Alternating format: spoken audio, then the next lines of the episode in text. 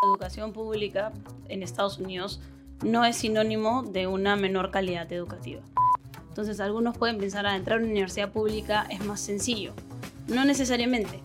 Pero ahí también entra un poquito el prejuicio que a veces tenemos en Latinoamérica de eh, esos colleges son, son institutos, son, me van a dar el mismo grado de bachiller. Al ser tan grandes es que pues, tiene una, una masa grande de gente y se va a vivir un poco esa experiencia como clásica americana, donde vas a tener los fraternities y los sororities y van a ver los games, ¿no? Por ejemplo, existen estos que se llaman los Big Six, que son las universidades públicas más grandes donde tienen los juegos de, de fútbol americano y de básquet y son súper competitivas eh, en toda la parte de deporte. Si esta está en una ciudad, en un pueblo, eh, el tamaño, la antigüedad, eh, en verdad tienes para escoger lo que tú quieras, ¿no? Lo que se acomode a ti. Hola, yo soy Alonso Alegre, director académico de Educa. Hola, ¿qué tal? Yo soy María Paz Regoredo, directora del área de counseling de Educa. Y el día de hoy vamos a estar hablando de las diferentes instituciones de educación superior en Estados Unidos. Bueno, María Paz, ¿qué tipos de universidades existen en Estados Unidos? Bueno, en verdad podemos encontrar muchísimos tipos de universidades distintas, públicas, privadas, chicas, grandes, de artes liberales, eh, pero creo que algo importante para poder empezar a hablar de los distintos tipos de universidades que existen en Estados Unidos es poner un poquito en contexto la cantidad de universidades que existen allá. ¿no? Tenemos cerca de 4.000 universidades solamente en Estados Unidos. Y si ponemos eso un poco en comparación con nuestra realidad eh, aquí en Latinoamérica, ¿no? podemos darnos cuenta que es una diferencia bastante grande. ¿No? Nosotros en Perú tenemos alrededor de 100 universidades, en Colombia también hay alrededor de 100, en Chile cerca de 60 universidades. Entonces, sí es una diferencia grande en cuanto a la cantidad y por lo mismo es que también vamos a encontrar una diferencia grande de los tipos de universidades que hay dentro de esta gama tan amplia que se puede ofrecer en Estados Unidos. Coincido contigo. Y si empezáramos simplemente hablando de lo más básico, antes de hablar de eh, dónde se ubican o la metodología que utilizan. Simplemente el concepto que muchos tenemos que eh, ya presente entre lo que es una educación privada y pública. Em, a veces tengo personas que conversan conmigo y me dicen, las universidades públicas en diferentes países, y uno de estos Estados Unidos, eh, no cuestan. porque en algunos países la educación pública es de acceso gratuito. Eh, ¿Es así allá para internacionales o, esto va a ser diferente? No, en Estados Unidos la educación pública sí tiene un costo. Acordémonos que en Estados Unidos eh, las universidades públicas en realidad se dividen por estados, ¿no? Entonces cada estado tiene su propia red de universidades públicas y si nos toca a un alumno, si tenemos un alumno que vive y reside en ese estado en particular y sus padres pagan impuestos en ese estado en particular, ese tipo de alumnos van a acceder a una tarifa preferencial que definitivamente es bastante menor. Pero como alumno internacional e incluso como un alumno americano promoviéndote de estado, ya uno no cae en esa categoría, sino que las universidades públicas van a tener un costo. Generalmente este costo tiende a ser menor que el costo de una universidad privada, definitivamente, pero eh, sí van a tener un costo, un costo que está, o sea, las universidades diferencian el costo del in-state y el out-of-state. No ni siquiera de international, sino out-of-state. Podría ser un alumno de otro estado. ¿no? Y eso es de, porque los fondos para sustentar esa institución vienen de ese estado, entonces los alumnos tienen cierta preferencia. Así es. Justamente en el tercer episodio abordamos un poco más sobre los costos, pero eh, para dar un ejemplo, ¿no? Eh, un alumno internacional en Georgia Tech, que es una universidad ultra buena de ingeniería pública del estado de Georgia, alrededor de 50 mil dólares es lo que va a estar pagando por año por una educación en esta universidad. Ese mismo costo es el costo que asumirían las personas que no residen en el estado de Georgia. O sea, de los 49 otros estados, si yo soy estadounidense y vivo en Florida, en Nueva York, en California, también me va a costar 50 mil dólares. Solamente si yo soy estadounidense y vivo en Georgia, y he vivido en Georgia y mi familia ha pagado impuestos ahí, o yo he pagado impuestos ahí, o sea, tengo una forma de demostrar eh, esta residencia en el estado, es que voy a acceder a un descuento, y el descuento más o menos hace que la universidad termine costando alrededor de un 60% del precio de lo que sería para una persona no del Estado. ¿no? Entonces, eso es un poco lo que hay que entender, que em, la educación pública en Estados Unidos no es gratuita y tampoco en los otros países necesariamente, eso lo podremos abordar en capítulos futuros. Tiene un descuento para los que viven en el Estado, efectivamente, pero para los alumnos internacionales va a tener el precio de etiqueta, digamos, el precio que encuentras en la página web. Como tú dices, sí es cierto que puede ser que hayan diferencias en los costos entre universidades públicas y privadas. Como hemos visto en el capítulo 3, eh, las públicas pueden tener a, tener precios un poquito más bajos que las privadas. Y esta, esta diferencia en precios hace que haya una diferencia en calidad de educación entre una pública y privada. No, para nada. Eso es algo que, es importante resaltar, ¿no? Que las universidades públicas o educación pública en Estados Unidos no es sinónimo de una menor calidad educativa. Simplemente lo que está hablando es de dónde provienen los fondos para poder sustentar la investigación que se hace en la universidad y la, universidad en sí. ¿no? En realidad hay universidades públicas que están rankeadas dentro de los top 5, top 10 de universidades de Estados Unidos, como también tienes una universidad pública que puede estar rankeada un poco más abajo. En realidad no, no vamos a tener esa correlación entre público y calidad. ¿no? Hay universidades eh, por ejemplo, no sé, la Universidad de Berkeley eh, es una universidad pública, UCLA es una universidad pública, son universidades que, que están súper bien rankeadas en más de una disciplina, además, ¿no? No solamente como institución, sino incluso cuando entras a ver ya sus maestrías o, o sus pregrados de, especializados, ¿no? Como en negocios o Berkeley, por ejemplo, en, en, las ingenierías está muy, muy bien rankeada al costado de MIT prácticamente, ¿no? Entonces, Em, no vamos a encontrar esa correlación que a veces se puede tener esa, esa idea, ¿no? De repente... Un prejuicio. Un prejuicio, claro, como que, ah, público no es tan bueno como privado. No. No hay una correlación. En Estados Unidos no hay una correlación. Exacto. Puede ser ambos, privado y público bueno, como también más o menos, y dependiendo de la universidad en realidad. Exacto. Y ya que hablas de los, de quién subsidia la universidad pública, justamente por lo que explicábamos hace un rato, vale la pena aclarar, son las personas que viven en, los estados, los residentes de los estados. Entonces, si hablamos un rato de UCLA y UC Berkeley, los residentes del estado de California, con sus impuestos, subsidian esas universidades, por eso es que para ellos les es más barato, ¿no? Así es. Entonces, eh, sí es importante aclarar eso, ¿no? Este, y, y, y no solamente les es más barato, sino también hablando ya de las reglas que pueden tener las universidades públicas para un proceso de admisión y selección, eh, los, las universidades públicas tienen ciertas cuotas de alumnos que tienen que llenar de su propio estado. Entonces, algunos pueden pensar, a ah, entrar a una universidad pública es más sencillo.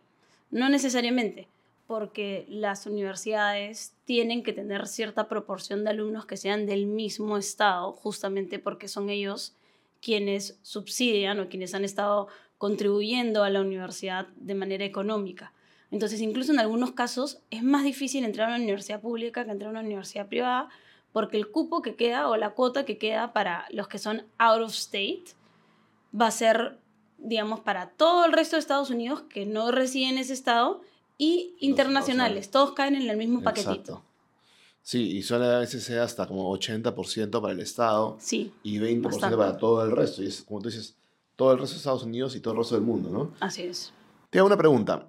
Eh, a veces tenemos alumnos que tienen la nacionalidad americana, que han vivido toda su vida en Latinoamérica y que dicen, yo quiero acceder a estos descuentos de las universidades públicas, me mudo el día de mañana a California, viajo a, mañana a Los Ángeles, saco mi ID, mi, me, abro una cuenta en el banco, qué sé yo.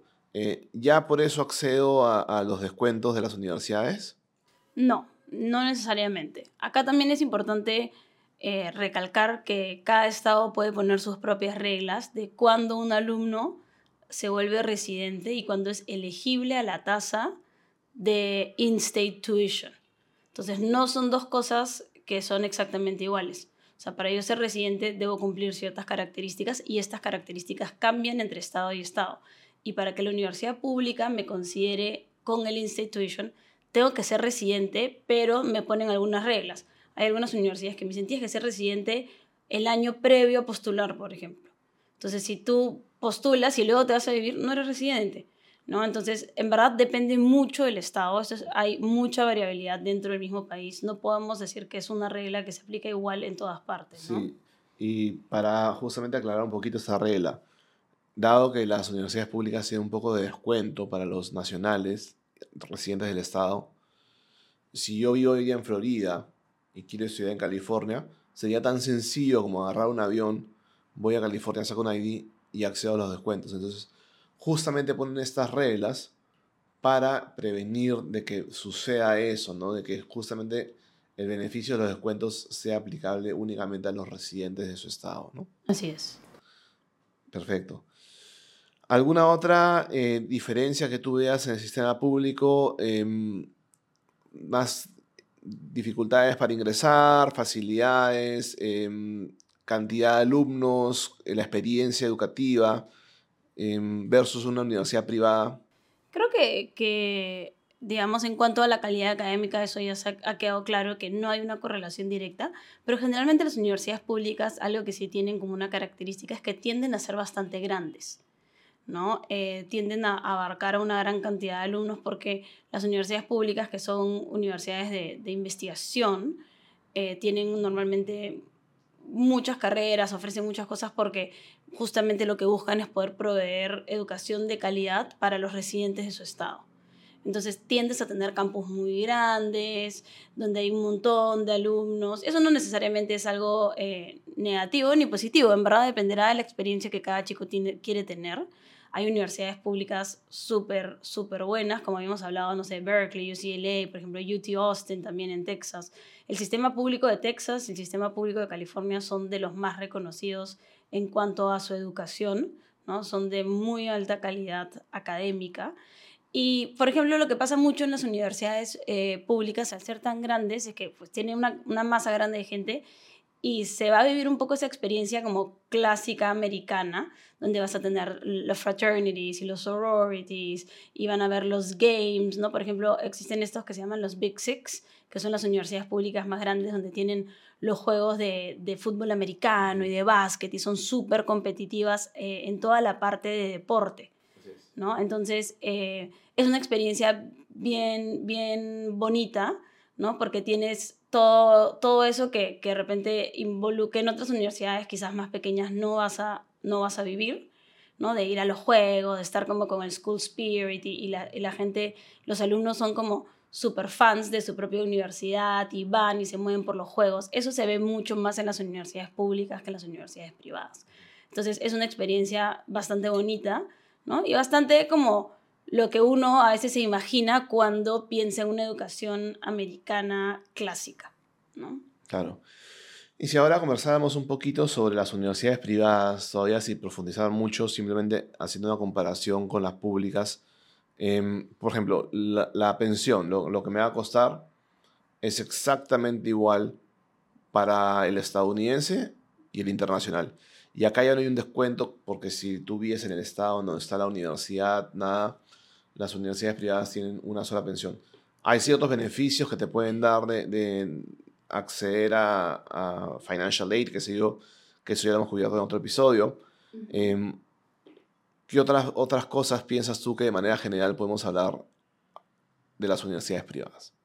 Bueno, primero que, que tienen mayor autonomía, ¿no? Las universidades privadas eh, pueden, son aquellas que pueden distribuir eh, ayuda financiera eh, de manera autónoma, ellos son quienes eligen cómo y cuándo se da esa ayuda financiera a diferencia de las universidades públicas.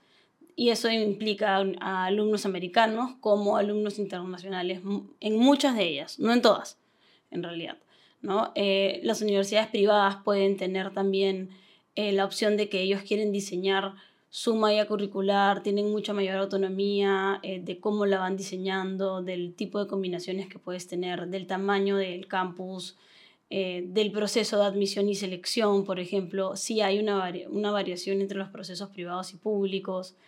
Eh, entonces son un poquito más autónomas en ese sentido, ¿no? Pero creo que aparte de ello, en realidad no vamos a encontrar una diferencia eh, específica en cuanto a la calidad educativa. O sea, puedo obtener buena calidad en ambos tipos de universidades, puedo obtener una, una experiencia educativa que yo esté buscando en los dos tipos de universidades. Entonces, em, va, va a ir un poco por ese lado, ¿no? Principalmente por la autonomía que nos puede dar eh, la universidad y en cómo esa universidad va a poder hacer su propio su propia malla curricular o sus propios va a poner sus propios términos por decirlo así no claro que sí. Y también tenemos en Estados Unidos como cerca de estas 4.000 universidades, institutos, colleges, ahora vamos a profundizar, un poquito más en los términos, pero una segunda principal diferencia, ¿no? hemos hablado de lo público y lo privado, podría ser eh, la característica de la universidad. Si esta está en una ciudad, en un pueblo, el tamaño, la antigüedad, eh, en verdad, tienes para escoger lo que tú quieras, ¿no? Lo que se acomode a ti, ¿no? Yo siempre digo a, muchos de nuestros este, clientes, eh, tienes que buscar lo que realmente vaya contigo porque vas a estar viviendo ya cuatro años. No puede ser que simplemente pienses que, digamos, las X universidades del ranking son iguales porque no lo va a hacer, ¿no? hay que buscar lo que se acomode mejor a tus necesidades. Y eso se va a encontrar allá.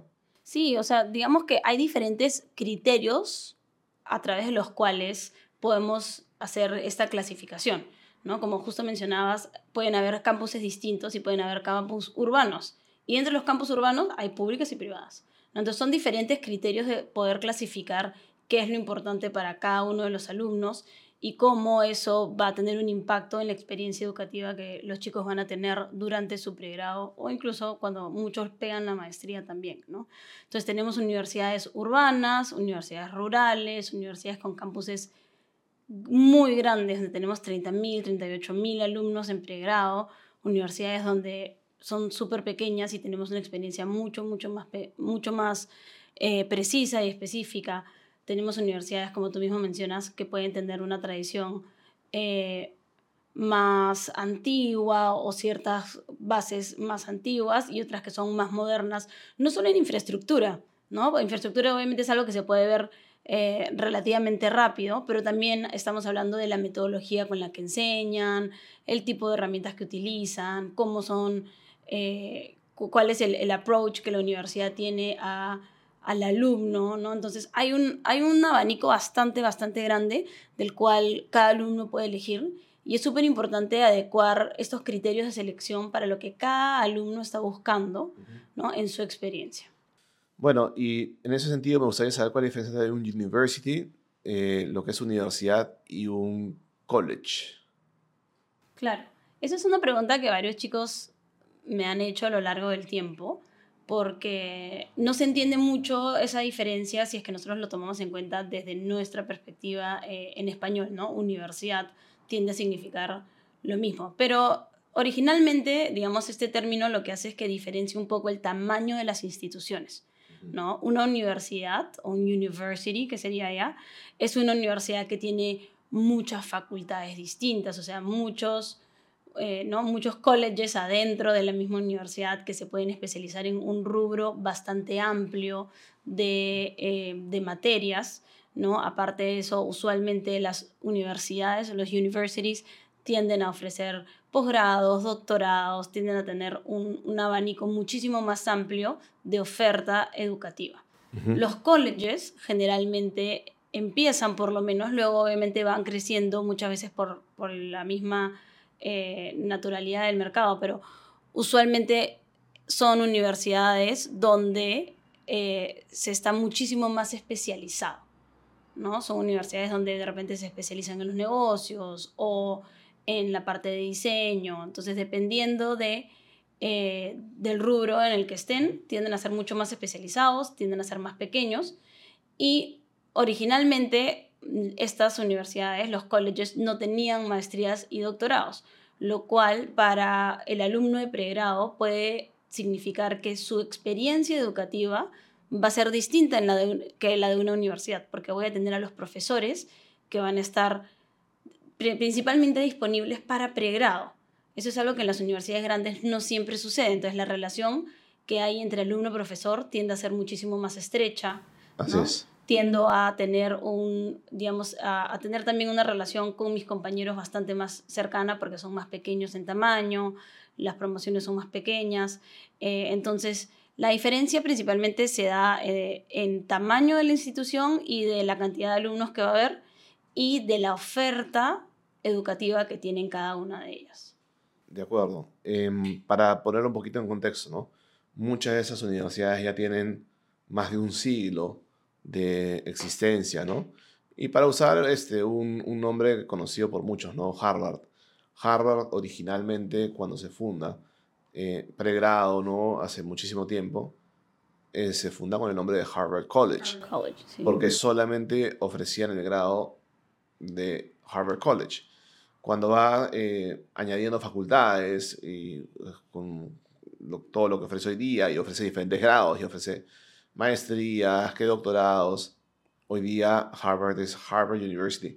Pero tú ves dentro de las diferentes eh, facultades, dentro de los diferentes departamentos eh, en Harvard, que todavía existe Harvard College. Y cuando un alumno escolar postula a Harvard, está postulando a Harvard College, ¿no? Entonces, esa es básicamente la, la, la idea de college. No hay que eh, tergiversar lo que significa college. En realidad es una palabra asociada en los Estados Unidos para un pregrado. ¿no? Cuando dicen, you're going to college, te están diciendo, te vas a la universidad, ¿no? Al pregrado.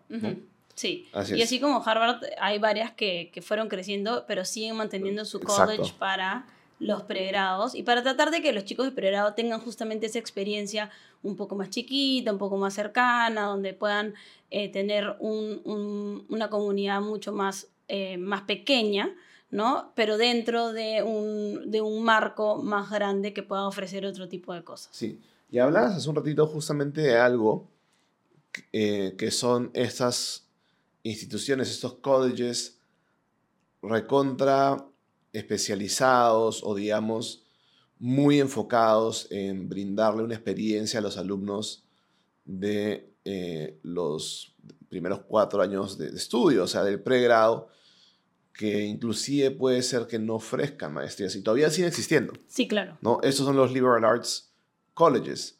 Em, son instituciones que hasta el día de hoy eh, tienen un gran enfoque, un énfasis en la educación que le proveen a sus alumnos de pregrado. ¿no? Eh, cuéntanos un poco más de eso porque para mí en realidad me parece que creo que es la ventaja eh, del sistema americano frente a otros. Este, me encanta mucho el concepto de liberal arts. Sí, a mí también. Este, ¿Qué nos puedes decir de eso? Claro, mira, un liberal arts, como bien has mencionado, eh, básicamente es un liberal arts college, o sea, es más pequeño, y lo que busca un liberal arts college durante el pregrado es formar a sus alumnos como critical thinkers. Entonces son universidades que se, principalmente se enfocan en las ciencias sociales, en las humanidades, en las ciencias naturales, en las artes. Y lo que buscan es crear un grupo de alumnos que pueda pensar un poco distinto al resto, que esté listo para, para pensar como fuera del molde, ¿no? Y tener una experiencia educativa muy, muy, muy, muy cercana a sus profesores, que muchas veces tienden a ser como mentores. ¿no? en este tipo de educación. Y de hecho los liberal arts colleges no están ni siquiera en el mismo ranking que las universidades. Se separan, ¿no? Porque obviamente no puedes utilizar las mismas variables para, para comparar, ¿no? En un liberal arts college no vas a poder saber cuántos papers han sido publicados porque son pregrado, ¿no? Entonces no puedes usar las mismas métricas para hacer una comparación entre una universidad y un liberal arts college. Pero en verdad eh, es una experiencia tan digamos, holística, no tan integral, que los chicos que egresan de este tipo de universidades usualmente son altamente cotizados en el mercado laboral y o para poder transicionar a una maestría o a un doctorado, porque tienden a ser aquellos que piensan un poquito distinto que el resto o que la norma, ¿no? Entonces son aquellos que pueden encontrar de repente una solución diferente a problemas comunes. ¿no? Entonces son chicos que tienden a ser muy completos, tienden a tener una educación muy, muy, muy integral, ¿no? Algunos ejemplos de liberal arts colleges eh, donde tenemos chicos y que son obviamente súper conocidas, como Pomona, eh, Williams, Amherst, Swarthmore. Entonces son universidades que de repente la gran mayoría de personas, si busca como que el ranking de las mejores universidades, es probable que no salgan ni siquiera porque están en un ranking completamente distinto. Tienes que ponerte a buscar en ese ranking específico para darte cuenta de la, de la calidad académica que traen estas universidades, solamente que no se puede hacer una comparación directa. ¿no? Y como tú mencionabas, esto es algo que a mí también me encanta del sistema educativo americano, creo que es su mayor diferenciador, porque en los otros sistemas normalmente uno entra de frente o mucho más rápido a ver la carrera y acá el Liberal Arts College permite un proceso de exploración del alumno, de conocimiento, eh, bastante, bastante interesante. Para mí es un lujo. Es un lujo que te brinda el sistema americano de poder invertir cuatro años en ti, en explorar lo que te gusta. Muchos tienen hasta mallas ultra flexibles, que también ya lo hemos conversado hace, poco en algún episodio. Sí. Pero puedes hasta mezclar tres, cuatro carreras, crear tu propio eh, degree, tu propio diploma. Te permite realmente encontrarte en, en esta edad tan temprana en tu vida y que tú descubras lo que te apasiona, porque eventualmente vas a hacer una maestría, o sea, eventualmente te vas a concentrar ya más adelante en lo que te quieres especializar. Pero son esos cuatro años y con la calidad altísima de profesores que proveen, en donde vas a poder realmente descubrir cosas que tal vez en alguna universidad tradicional no te podrían brindar porque tiene una malla mucho más fija, no tienes que llevar estos cursos uno tras otro. A mí realmente me parece algo espectacular. Y por ejemplo, em, hay de todo. O sea, tienes liberal arts colleges de humanidades, eh, como los que tú has mencionado hace un momento, como también podrías tener más de hacia tecnología o, matemáticas, como podría ser Harvey Mudd, que es uno de los Claremont Colleges en California. Tienes este, de negocios, o sea, hay diferentes eh, liberal arts colleges que están súper, súper interesantes que creo que vale la pena explorar y tenerlos en cuenta porque, como tú bien dices, no mucha gente los conoce, se van más hacia lo, hacia lo mainstream, hacia lo que conocen porque tal vez algún familiar estudió en Estados Unidos alguna maestría o en los rankings y solamente conocen las universidades clásicas, ¿no? Y están dejando de ver esas otras oportunidades que son muy, muy buenas de conocer. Pero ahí también entra un poquito el, prejuicio que a veces tenemos en Latinoamérica de eh, esos colleges son, son institutos, son, me van a dar el mismo grado de bachiller, tengo un poquito de miedo, ¿no? Inclusive, ¿no? Eh, algunas de esas universidades llevan en sus nombres institutos. Este, entonces, generalmente en nuestros países el concepto de instituto es un eh, por lo general, ¿no? no en todos necesariamente, un lugar que te va a ofrecer un grado técnico, ¿no? Eh, no necesariamente un bachiller, sino un grado técnico especializado, lo cual también existe en Estados Unidos y se conoce como Community College, que en un segundo hablamos de esto, pero la palabra instituto en Estados Unidos, por ejemplo, MIT. Eh, Georgia Tech, por ejemplo. Georgia Tech. Es Georgia Institute of Technology. RISD lo que es de artes. Sí. ¿No? Rhode Island. School of Design. Exacto. O FIT, Fashion Institute of Technology. ¿No? Y así tenemos diferentes institutos. Ya pueden ser hacia lo que sería tecnología, hacia artes. ¿Qué nos puede decir de esto? ¿Son institutos? O sea, son institutos, eh, digamos, pero son universidades. El nombre, digamos, que diga instituto o School of Design, lo único que te está diciendo es hacia qué se están especializando. Así como hablábamos que los liberal arts colleges principalmente van hacia las humanidades, hacia las ciencias sociales, los institutos, generalmente si tengo un Institute of Technology, pues es, es una universidad más pequeña, donde usualmente se van a concentrar en todo lo que tenga que ver con la tecnología y lo referente a ello. Si voy a un School of Design, todo lo que tiene que ver con el diseño. Entonces, básicamente, eh, o sea, digamos, es lo mismo en, en, sentido del que el título con el que vas a egresar es un bachiller, o sea, eso no va a cambiar.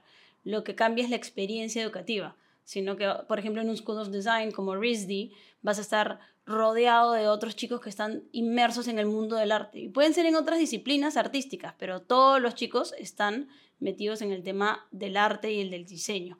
Lo mismo va a pasar en FIT, ¿no? que vas a estar rodeado de chicos que están metidos en la industria de la moda o en todo lo que tenga que ver con la moda y la cadena de producción de moda. Entonces son eh, universidades especializadas generalmente hacia un rubro, pero sí son universidades, eso es súper importante dejar claro. O sea, no es que sales de ahí con un título técnico, egresas con un título de bachiller. El mismo que cualquier otra universidad. Tal cual. Ahí la experiencia sí hace un poquito diferente, porque como tú bien dices, te vas a, vas a estar todos los días con personas que están en tu mismo rubro, diferentes carreras, pero... Y acá volvemos un poquito al principio. Te provee este país, Estados Unidos, la oportunidad de que tú realmente vayas a estudiar a donde tú quieres. ¿Quieres una universidad pública? Experiencia de estudiar con 40.000 alumnos, lo puedo hacer. Privada, también liberal arts, enfocarme en desarrollar mi propio camino también. Quiero estar con los que solamente arte, porque arte es lo mío, también puedo hacerlo. O sea, vivir en ciudad, pueblo, o sea, tienes todo, ¿no? Este, y finalmente lo que hablamos hace un rato, y ese paradigma del Instituto de Latinoamérica, que eh, es el símil de Community College, ¿qué es un Community College? Sí, o sea, nosotros aquí en Latinoamérica, como mencionas, muchas veces tenemos eh, los institutos lo que brindan una vez egresado es un grado técnico, ¿no? Entonces, un community college es lo que podría llamarse como la universidad de tu distrito, de tu locación, o, digamos, siempre tienden a ser universidades pequeñas eh, que ofrecen títulos técnicos para los chicos que viven en los alrededores, ¿no? Entonces, digamos, un community college tiene, algunas, ah, tiene dos caminos importantes que uno puede tomar. Hay muchos chicos que van al community college para hacer sus dos primeros años y luego hacer los últimos dos en una universidad y egresar con un título universitario, porque quizás quieren que tienen que ir, quedarse todavía viviendo en casa y no irse a un dorm por las razones que existan en, en el caso de cada persona. Y me gustaría explorar un poquito más eso que está mencionando ahorita, el motivo por el cual suele suceder esto es justamente para facilitar el acceso a la educación. Como hemos hablado hace un momento, las universidades públicas dan descuento a los alumnos del Estado. Pero en un Estado, por ejemplo, pueden haber, no sé, 30, 40 universidades públicas. No necesariamente va a haber una universidad pública cerca a tu casa. O sea, tal vez en donde yo vivo, la universidad pública más cerca de mi casa está a dos horas. Entonces, manejar dos horas día, dos horas de vuelta, es inviable. Para eso están los community colleges, para que siempre cerca de donde yo vivo haya uno de estos centros, con lo cual me permita los primeros dos años ahorrar los costos de vida. Yo pueda seguir viviendo en mi casa, con lo cual el acceso a la educación se vuelve un poquito más viable. Y a los últimos dos años, hago el sacrificio económico de poder mudarme a la universidad y incurrir en esos costos más altos e igual egreso finalmente con el mismo título, el bachiller de la universidad, como si hubiese em, estudiado ahí los cuatro años, porque como bien dices, los primeros dos años es donde el Community College te da el Associate's Degree, que es este grado técnico de los primeros dos años de, cumplir lo que se llama más o menos lo que en nuestros países son como los estudios generales, ¿no? ¿Y cuál es el segundo camino que mencionas? El segundo camino es para aquellos chicos que no quieren o no necesitan tener un grado universitario.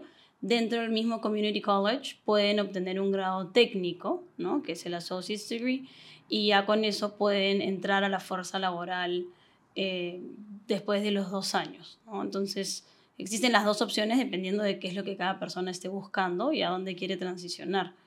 Eh, y luego, como mencionas, cuando hago el proceso de transición a la universidad, van a ver lo que hice en el Community College para luego poder transicionar a, a la siguiente etapa y el grado final, si es que hago esa, ese proceso de transición, es solo de la universidad final de la que egreso.